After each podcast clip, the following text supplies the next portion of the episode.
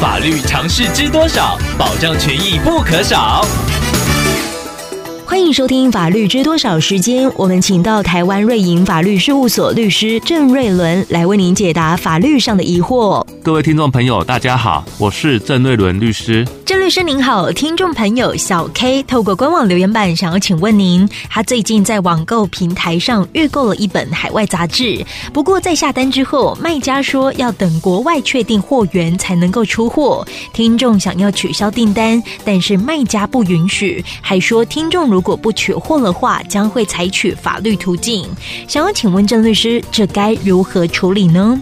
为了杜绝民众在网络上订购商品，事后故意不取货的歪风，造成卖家的损失，因此这几年来，有些网络卖家采取比较强硬的措施，对于不取货的买家，扬言要祭出刑法诈欺罪，或者是间接毁损罪等刑事诉讼，以及进行民事求偿。不过，就听众朋友这种偶尔一两次下定之后，因为各种因素而想退订的情况，我们仔细分析事实跟法律构成要件之后，可以发现。听众朋友在订货的时候，并没有行使诈术诈骗卖家出货的情况，所以基本上是不会成立诈欺取财罪或者是间接毁损罪。即便卖家真的去告，司法单位也会认为这只是单纯的民事纠纷，而不会成立刑事犯罪的。除非听众朋友是大量订货以后故意不取货，或者是有多次故意不取货，才有可能会触犯刑法的问题。